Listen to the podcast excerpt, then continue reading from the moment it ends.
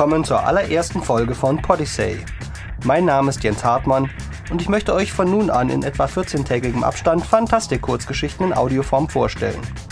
Obwohl ich selbst gern vorlese, halte ich Abwechslung für wichtig genug, um auch andere mal ans Mikro zu lassen.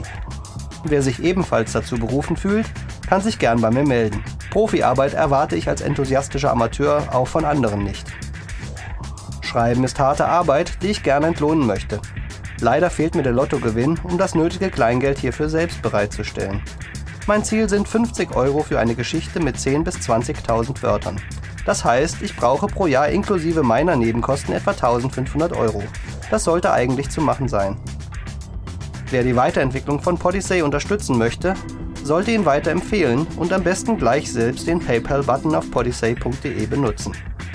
Eine andere Form der Unterstützung ist natürlich, mir gute Geschichten einzureichen oder vorzuschlagen.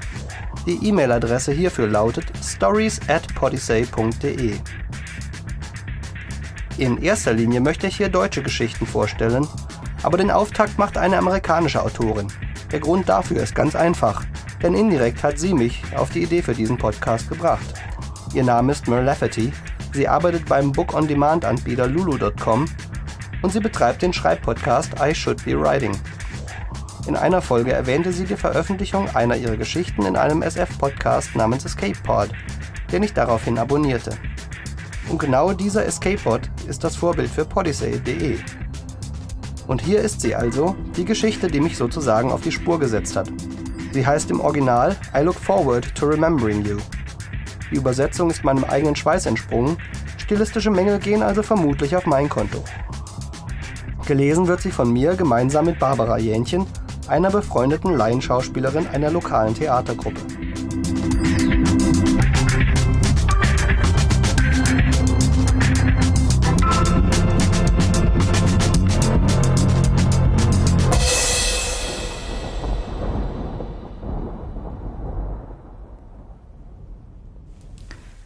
Der Zeithurer, er bestand auf Zeitbegleiter, stand vor Susan Apple, während sie seine Vorzüge und Fehler begutachtete – Sie studierte die Konturen seiner Bauchmuskeln und die Rundung seines Hinterns. Er war dünn, drahtig mit festen Muskeln. Kein Gramm an ihm schien überflüssig zu sein. Der junge Mann dürfte um die zwanzig gewesen sein, mit glatter, heller Haut. Susan musterte ihn gut fünf Minuten, wies ihn mehrere Male an, sich zu drehen und verlangte schließlich, er möge seine Boxershorts ausziehen. Sie lächelte und stieß einen kleinen, befriedigten Seufzer aus. Er war genau, wie sie es bestellt hatte, ohne ihm ins Gesicht zu sehen, fragte sie Also, wann fangen wir an? Wir müssen nur noch etwas Papierkram durchgehen, sagte er. Er bückte sich, um seinen Bademantel aufzuheben, und Susan starrte auf das Spiel seiner Muskeln. Kevin schlüpfte langsam in den Mantel mit der Lässigkeit von jemanden, den seine Nacktheit nicht schämte. Wenn wir das geregelt haben, gehe ich zurück zur Firma und gehe auf die Reise zurück nach 1992, finde ihr jüngeres Selbst und verführe sie. Wunderbar, Kevin, sagte sie. Sie stellte sich vor, seinen Namen nach einer Nacht voller schweißtreibenden Sex zu sagen. Es fühlte sich falsch an. Kevin, das wird bei mir nicht funktionieren. Ich hätte es lieber, du wärest Paul, sagte sie. Er nickte. Ich werde mich Ihnen also als Paul vorstellen. Er machte eine Pause. Solange es niemanden namens Paul in Ihrer Vergangenheit gibt, das könnte bei Ihrem jüngeren Selbst Verwirrung stiften. Ihr Gesicht blieb unbewegt. Es gibt niemanden. Kevin nahm den Koffer, den er mit seinen Kakis und dem Sweater bei der Tür abgestellt hatte. Wir müssen noch den Papierkram durchgehen, bevor Sie unterzeichnen, Miss Apple. Er ging zu Susans Esszimmertisch aus massiver Eiche und zog einen Stuhl für sie hervor. Susan griff die Lehnen ihres Stuhls und drückte sich hoch. Ihr kaputtes Knie, das sie sich vor 20 Jahren in China verletzt hatte, war etwas wackelig und drohte nachzugeben. Sie zischte und das Gelenk schien es sich noch einmal zu überlegen. Leise verfluchte sie ihre Eitelkeit, wegen der sie ihren Stock im anderen Zimmer zurückgelassen hatte. Er war ein Hurer, sie musste ihn nicht beeindrucken. Und außerdem würde sie nicht in ihrem jetzigen Zustand mit ihm schlafen. Sie schleppte sich zum Tisch herüber und nahm dankend auf dem angebotenen Stuhl Platz. Aus der Nähe roch er nach Moschus. Kevin sah in seinem Bademantel mit eingesticktem Logo TEI für Time Escorts Incorporated sehr geschäftsmäßig offiziell aus. Er legte seinen Koffer auf den Tisch und beugte sich über Susans Schulter. Sein Geruch war durchdringend und Susan spürte die Wärme seiner Haut an ihrem Arm, als er ein Stück Papier vor sie legte. Susan schluckte. Ich wurde sowohl per Kasektomie als auch mit einem Nanovas sterilisiert. Nach jedem Auftrag werde ich auf Krankheiten untersucht. Sie können die Ergebnisse hier sehen. Er zeigte auf die Zeilen auf dem Papier, die seine Aussagen in geschäftsmäßigerem Ausdruck wiederholten. Sie unterzeichnete am unteren Rand der Seite. Dies sind unsere Garantien, sagte er, während er das Blatt wegzog und ein anderes hinlegte. Sie schützen sie vor Zeitparadoxa, möglichen Seelenqualen und bieten eine Geld-Zurück- und Erlebnislöschungsgarantie. Deshalb habe ich mich schließlich entschieden, das hier zu machen, gab Susan zu. Sie fühlte zum ersten Mal an diesem Tag die Röte in ihre runzeligen Wangen steigen. Kevin lächelte und ihr wurde noch heißer. Das sagen die meisten unserer Kunden. Wir bieten die besten Garantien in der Branche. Wenn Sie aufgrund unserer Dienstleistungen psychische Schmerzen, Krankheiten oder Familientragödien erleiden, körperliche Beeinträchtigung oder den Tod, wird das Erlebnis gelöscht und Sie erhalten Ihr Geld zurück, sagte er. Susan starrte auf die Juristensprache auf der Seite und verstand kaum etwas davon. Mit ihrer Unterschrift akzeptieren sie allerdings, dass es kleinere, unvermeidliche Änderungen in ihrem derzeitigen Leben geben kann, fuhr Kevin fort. Wir kommen zwar für drastische Änderungen in ihrer Lebenslinie auf, nicht aber für kleinere. Sie könnten morgen in einem anderen Nachthemd aufwachen oder mit jemandem eng befreundet sein, den sie heute hassen. Sie werden beide Lebenslinien erinnern. Ihr früherer Weg, also der gegenwärtige, wird mit der Zeit verblassen. Susan hob die Hand. Ein Moment, Sagen Sie etwa, ich könnte morgen aufwachen und ein ganz anderer Mensch sein? Kevin legte ihr ein Diagramm vor. Alles, was wir tun, hat Einfluss auf alles andere. Ihre Katze stößt ihre Schlüssel vom Tisch und Sie brauchen fünf Minuten, um sie zu finden. Sie verlassen das Haus später als geplant und sind nicht da, wenn der Busfahrer die Kontrolle verliert und drei Fußgänger überfährt. Dieses kleine Detail hat Ihnen das Leben gerettet, und Sie wussten es nicht einmal. Wir tun mit ihrer Hilfe alles uns Mögliche, um den Sexualkontakt in einer Zeit ihres Lebens zu platzieren, in der es so wenig andere Ereignisse wie möglich beeinflussen wird. Aber wir können nicht garantieren, dass es nicht kleinere Veränderungen geben wird. Ganz zu schweigen von den Veränderungen, die der Verlust ihrer Jungfräulichkeit im Alter von 19 Jahren in ihr Leben bringen und sie einen anderen Weg nehmen lassen wird, als sie derzeitig gehen. Susan verzog das Gesicht. Das klang nicht mehr so gut wie zuvor, was, wenn ich die Veränderung nicht mag? Kann ich die Begegnung dann löschen? Natürlich, sagte der Begleiter und lächelte charmant. Einer seiner Schneidezähne war schief. Susan fühlte gleichzeitig Vorfreude und Angst. Dieser Junge war gut. Er verstand sein Handwerk. Wir können das Zeitkontinuum ein zweites Mal ändern, wenn Sie mit den Ergebnissen nicht zufrieden sind. Diese Modifikationen kosten allerdings extra. Er gab ihr eine Preisliste. Susans Augen weiteten sich. Sie konnte die Begegnung haben und sie dann für das Doppelte wieder löschen lassen. Das hatte sie nicht erwartet. Sie sah in den Kamin auf der anderen Seite des Raumes und ihr Blick fiel auf den Schornstein. Dort hingen Bilder von ihr, wie sie Kindern in Afrika hilft, wie sie vom UN-Generalsekretär einen humanitären Preis verliehen bekommt, wie sie an einem Walkabout in Australien teilnimmt, ihrer Wanderung in den Rockies. Sie war allein oder mit Freunden, niemals mit einem Geliebten. Sie hatte fast alles erlebt. Fast. Gut, wo muss ich unterschreiben? Kevin hatte versprochen, an diesem Abend um 6 Uhr nach 1992 aufzubrechen. Susan aß früh zu Abend etwas Suppe und weiches Brot. Das Feste, das sie früher geliebt hatte, konnte sie nicht mehr kauen. Sie ließ sich mit einem Glas Wein am Kamin nieder. Die Erinnerungen sollten gegen halb sieben kommen und am nächsten Morgen würde sie sich an alle Details ihrer sexuellen Begegnung mit dem schönen Paul als 19-Jährige erinnern – und an alles, was sich durch diese Begegnung verändert hatte. Sie nippte an ihrem Bein und lehnte sich zurück. Bilder, Erinnerungen und Gerüche kamen. Sie fühlten sich frisch an, während ihr Hirn die neuen Erinnerungen verarbeitete. Ein mieser Tag am College. Ihr Freund Bruce hatte mit ihr Schluss gemacht, weil ihn ihre Intelligenz und gesellschaftliche Unsicherheit störten. Er war ein miserabler Küsser, sagte sie sich, als sie weinend über den Campus zum Wohnheim lief. Dann hatte sie einen liebenswürdigen Mann getroffen, jemanden, der Paul hieß und der sein Interesse an ihr zeigte, indem er sie langsam und genüsslich in die Freuden des Fleisches einführte. Jung sah Susan gar nicht so schlecht aus, dachte Kevin. Er saß auf der Treppe des Fremdsprachentraktes und wartete darauf, dass sie näher kam. Sie hielt sich ungeschickt, machte einen Buckel, der ihre Kurven versteckte. Sie hatte noch nicht das Selbstvertrauen der alten Susan. Ihr Verstand war ein Hindernis, etwas, das andere ihr gegenüber ablehnend oder misstrauisch sein ließen. Er hatte Susans Bericht über ihre Jahre am College genau gelesen und war ihre Tagebücher am Computer durchgegangen. Er wusste genau, wie er auf die junge Frau zugehen musste. Sein Arbeitgeber hatte die Persönlichkeits-Matrix-Software entwickelt. Auch wenn die Leute mehr und bessere sexuelle Kontakte in ihre Vergangenheit einbauen wollten, in der Vergangenheit wussten sie noch nicht, was kommen würde. Ein Fehlschlag war teuer für die Firma.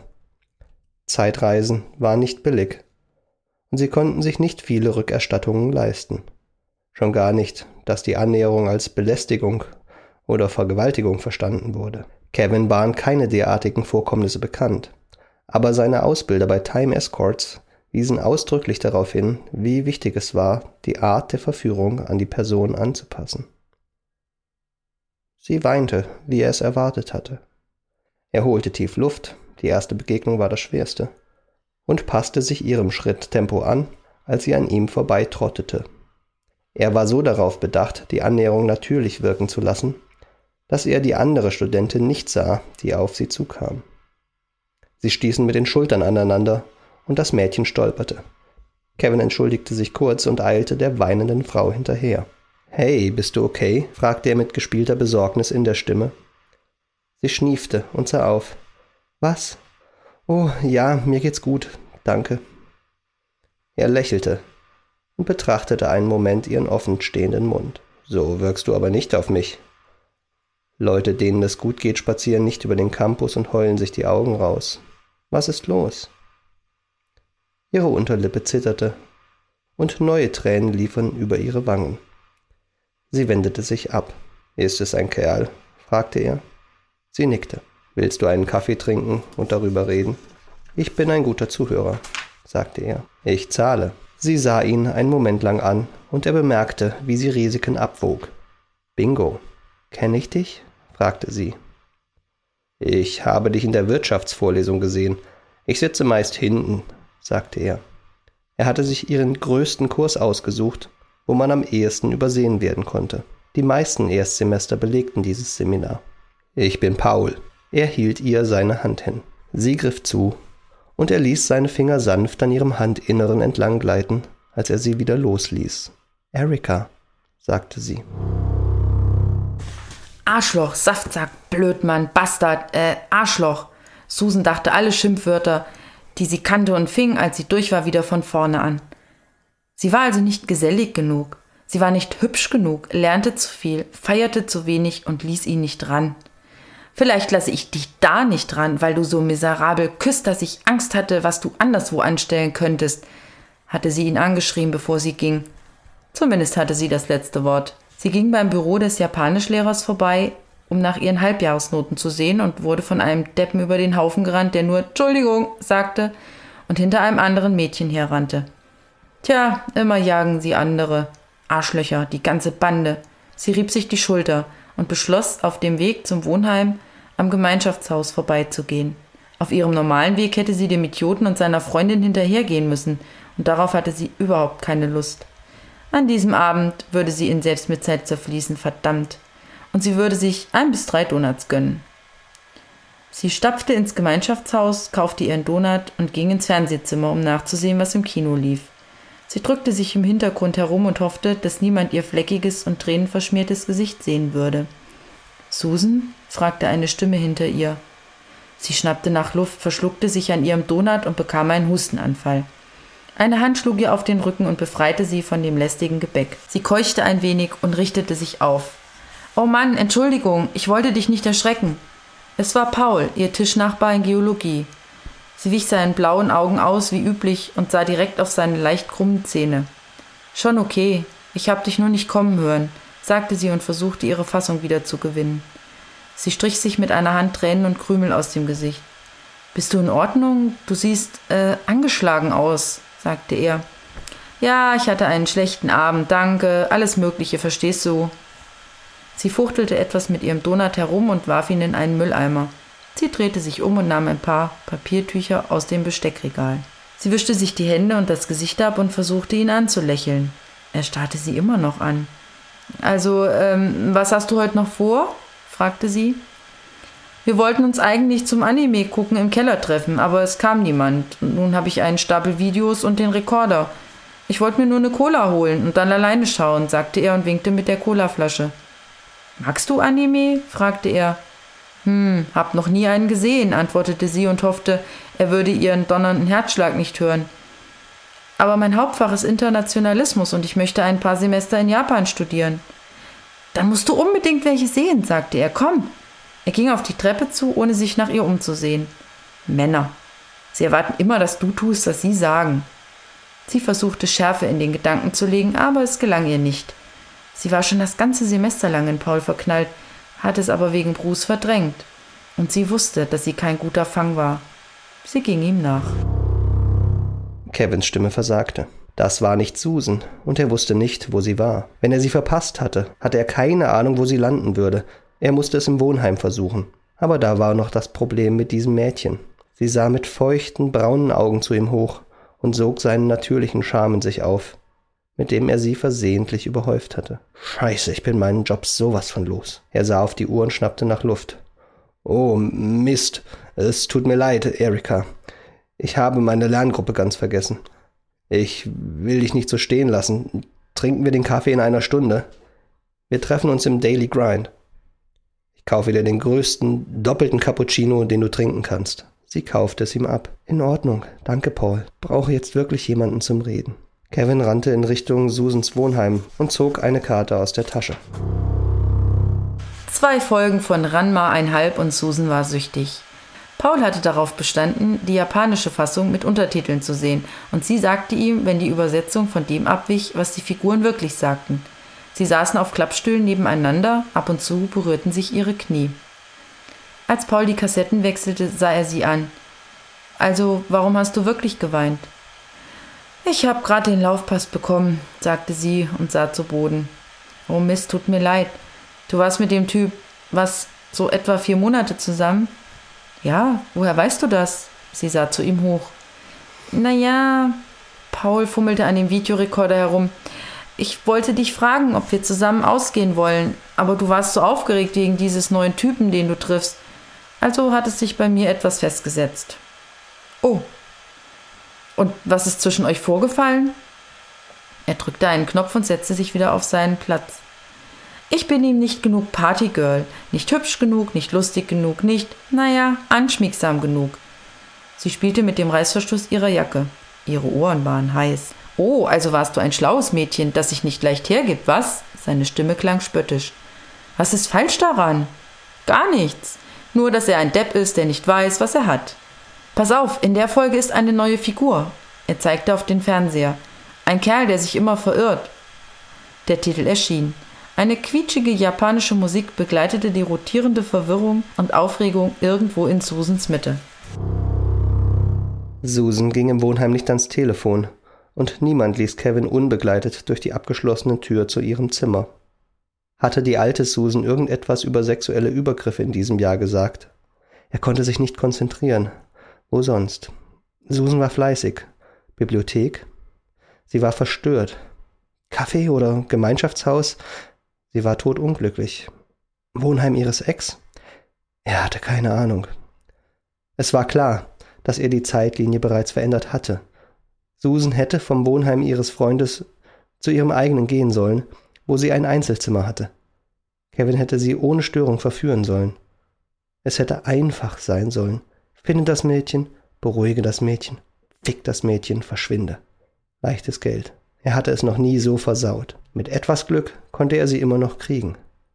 Er sah nochmal auf seine Karte und lief in Richtung Bibliothek. Etwa zur Halbzeit der zweiten Kassette nahm Paul Susans Hand. Sie zog sie nicht zurück, obwohl seine Handfläche heiß und verschwitzt war. Nachdem er das dritte Band eingelegt hatte, schloss Paul die Tür und kehrte zu ihr zurück. Ist es zu früh, dich um ein Date zu bitten? fragte er. Sein Gesicht war rot.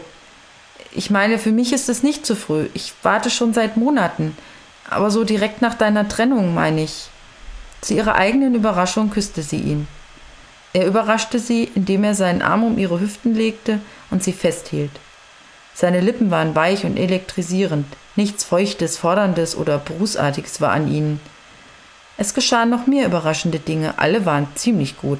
Das Überraschendste daran war, dass sie das meiste davon angefangen hatte. Er überließ ihr die Führung. Schließlich lag sie auf ihm und sah, wie die Zeichentrickheldin in einer Kampfszene ihren Pferdeschwanz verlor. Kevin hatte keine Ahnung, was er tun sollte, wenn er sie gefunden hatte.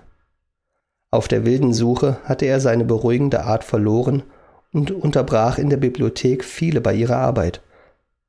Im Gemeinschaftshaus durchsuchte er die oberen Stockwerke und legte auf dem Weg in den Keller eine Verschnaufpause ein. Was konnte er noch arbeiten, wenn er seinen Job verlor? Er war ausgebildet, Paradoxien zu vermeiden, extremes Zeitmanagement, beherrschte alle Arten der Verführung. Vielleicht würde man ihm einen Schreibtischjob geben. Nicht so aufregend, aber zumindest hatte er noch was zu essen. Möglicherweise könnte er eine reiche, ältere Dame finden, die sich einen Jüngling halten wollte. Verdammt. Susan schien seinen Anblick gefallen zu haben. Der Gedanke widerte ihn an. Er stand auf, entschlossen, den Job zu Ende zu bringen, und ging die Treppe hinunter. Susan jetzt, damit er sie nicht später nehmen musste. Sie experimentierten wieder. Diesmal war Paul oben, als sich die Tür öffnete. Susan schrak auf. Paul fluchte und rollte von ihr herunter. Das Licht war aus und es war nur der Umriss eines Mannes im Flur zu erkennen. Ups, sagte der Mann. Äh, Susan? Scheiße. Ja, was? sagte sie. Ei, hier ist Paul, weißt du, aus der Wirtschaftsvorlesung. Ich wollte, äh, ein paar Notizen von dir borgen. Aber shit, egal, sorry. Die Tür schloss sich. Wer zum Teufel war das? fragte Paul. Ich hab keine Ahnung, sagte sie. Naja, das ist nicht die privateste Umgebung, was? sagte er. Das Licht des immer noch laufenden Anime schien auf sein verschmitztes Grinsen. Sie erwiderte das Lächeln. Ich habe ein Einzelzimmer. Die Tür ist abschließbar. Kevin schlich mit hängendem Kopf aus dem Gemeinschaftshaus. Er wusste nicht, wie er das noch gerade biegen sollte. Er konnte nicht heimlich in die Firma schleichen oder die Maschine ohne das Wissen seiner Vorgesetzten benutzen. Die Zeitmaschine war eine komplizierte Angelegenheit, für deren Bedienung sieben Personen nötig waren. Und es gab keine inoffiziellen Firmenaktivitäten, die damit durchgeführt wurden. Er war so gut wie gefeuert. Es sei denn, Susan mochte nicht, wie das Ganze ausging. Aber sie sah verdammt glücklich aus, als er hereingeplatzt war. Er achtete nicht darauf, wo er hinlief. Jemand rief Paul. Es dauerte einen Moment, bis er daran dachte, sich umzudrehen. Susan? Er ging gerade an dem Café vorbei. Erika saß an einem Tisch und winkte. Er betrachtete sie einen Moment, sah dann auf die Uhr. Eine Stunde, bis die Anlage ihn zurückholen würde. Er musste noch Zeit totschlagen. Er konnte den Job ebenso genießen, solange er ihn noch hatte. Es war halb acht, als Susan einen tiefen Atemzug nahm und erkannte, dass die Erinnerungen, die sie überfluteten, nichts mit Kevin zu tun hatten. War sie ihm überhaupt begegnet? Sie hatte jemanden verlangt, der wie Paul aussah, sich als Paul ausgab und hatte sich nicht mal an ihre alte College-Liebe erinnert. Tränen füllten ihre Augen, als die neue Vergangenheit sich vor ihrem geistigen Auge bildete. Paul. Ihre gemeinsame Zeit im College. Ihre Briefe, wenn sie die Welt umreiste, andere Kulturen studierte und schließlich einen Ruf als Diplomatin bekam. Sie stand unsicher. War ihr Knie kräftiger? Sie konnte es nicht sagen. Die Bilder am Kamin verblassten und veränderten sich. Die Fotos, auf denen sie dem UN-Generalsekretär Chen Chua-Xing die Hand schüttelte, verwandelten sich in sie mit einem gealterten Paul vor einem chinesischen Tempel. Sie lächelte. In den Monaten, in denen sie an der amerikanischen Botschaft diente, hatte er Kung Fu trainiert. Das Bild von ihrer Wanderung in den Rockies hatte sich überhaupt nicht verändert, aber sie konnte sich erinnern, dass Paul es geschossen hatte. Anstatt Kindern in Afrika zu helfen, verteilte sie Lebensmittelkisten an Erdbebenopfer in Südostasien. Es gab kein Walkabout-Bild. Da war die Statue einer offenen Hand, ein Preis für humanitäre Hilfe, den sie und Paul gewonnen hatten – Sie lächelte, die Tränen rollten an ihrem Gesicht herunter. Ihr Leben war unverändert, nur bereichert durch den Mann, mit dem sie es verbracht hatte. Dies war besser als alles, was sie erwartet hatte. Es dauerte bis zu zwölf Stunden, bis die Zeitlinie mit der veränderten Vergangenheit übereinstimmte. Also ging sie zu Bett und freute sich darauf, neben ihrem Ehemann aufzuwachen. Die Erinnerung traf sie am nächsten Morgen, bevor sie die Augen aufschlug und ließ sie aufschreien. Die Geiselnahme vor zehn Jahren. Paul hatte vorgehabt, Indonesien mit einem anderen Helfer zu verlassen. Sie war damals in Australien auf dem Walkabout, den sie immer machen wollte, als Terroristen ihn und zwölf andere gefangen nahmen. Er war der Erste, der geköpft wurde, als die Australier den Forderungen nicht nachkamen. Sie weinte, als der Schmerz, der in den vergangenen zehn Jahren verblasst war, plötzlich frisch und neu erschien. Sie weinte und schrie in ihr Kissen, bis sie erschöpft einschlief. Sie verbrachte den Nachmittag damit, Fotoalben durchzublättern und das Haus nach Überbleibseln von ihm zu durchsuchen. Er war der Leiter eines humanitären Internet-Nachrichtensenders und sie fand mehrere CDs seines Programms. Sie hörte einige davon an und lachte über die Insiderwitze, die er für sie eingebaut hatte. Abends klopfte es an der Tür. Schniefend schleppte sie sich zur Tür und öffnete. Verdammt, Kevin sah genau wie Paul aus. Sie fragte sich, ob sie ihn deswegen ausgewählt hatte, aber sie konnte sich nicht erinnern. Er sah in ihr Gesicht und blickte dann zu Boden. Darf ich reinkommen? Sie hielt die Tür auf. Es war mein Fehler. Ich habe sie verpasst und fand ein anderes Mädchen, das aussah wie sie und ebenfalls weinte. Und ich schätze, ich bin verantwortlich, dass sie den anderen Mann getroffen haben. Sie werden nicht als Jungfrau sterben, wie sie befürchtet hatten, aber es ist nicht das, wofür sie bezahlt hatten. Meine Firma hat mich geschickt, um ihnen eine Geld-Zurück-Garantie und eine vollständige Erfahrungslöschung anzubieten. Kostenlos. Er sah aus, als würde er gleich heulen. Sie waren der Junge, der mich angerempelt hat, bevor ich ins Gemeinschaftshaus ging, sagte sie mit geweiteten Augen.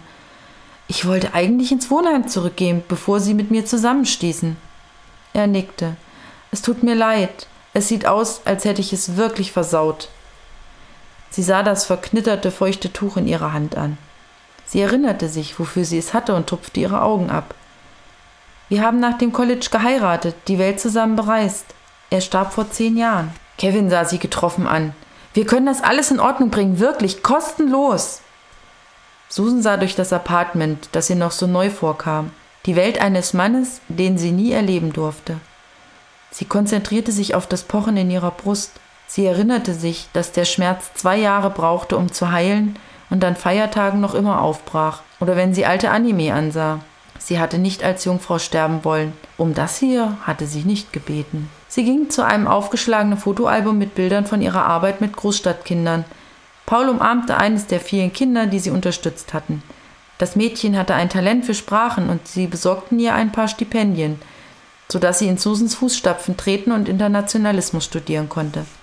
Sie zeigte auf das Bild. Was meinen Sie, würde mit ihr geschehen, wenn Paul aus ihrem Leben verschwinden würde? Aus einem vorbeifahrenden Auto erschossen, vergewaltigt, unterschätzt mit einem Mindestlohnjob? Man kann es nicht sagen. Sie sah das Mädchen an, das auf dem Bild breit grinste.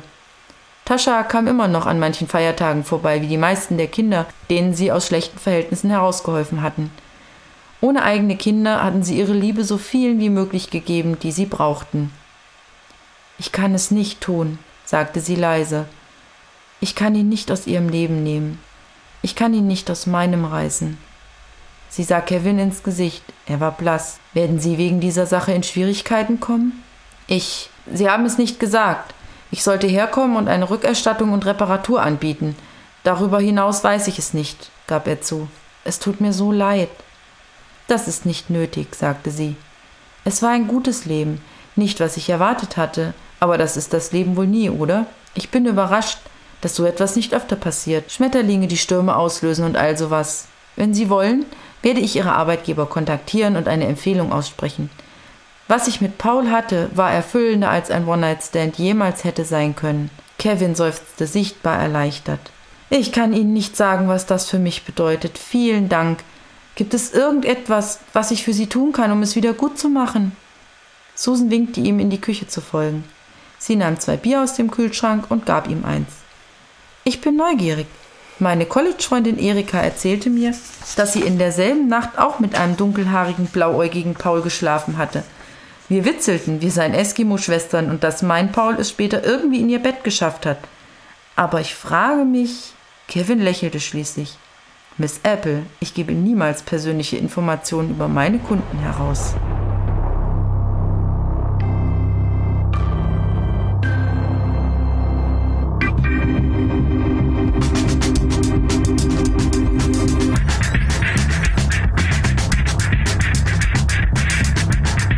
Das war's. Ich kenne ein oder zwei Leute, die mit Zeitreisen ihre Schwierigkeiten haben. Und die Geschichte hat sicher ihre Logiklöcher, aber ich mochte sie trotzdem. Kommentare sind auf podisay.de willkommen. Wenn dir der Podcast gefällt, empfehle ihn weiter. Und solltest du auch der Meinung sein, dass die Autoren für ihre Arbeit bezahlt werden sollten, kuschel doch etwas mit dem PayPal-Button. Potisay ist eine Produktion von Jens Hartmann und steht unter der Creative Commons 2.5 Deutschland Lizenz. Er darf kostenlos weitergegeben werden, wenn die Urheber genannt bleiben. Bearbeitung in jeglicher Form und kommerzielle Weiterverwertung sind nicht gestattet. Die Urheberrechte für die Geschichten liegen bei den jeweiligen Autoren. Ich wünsche dir eine schöne Zeit und bis zum nächsten Mal.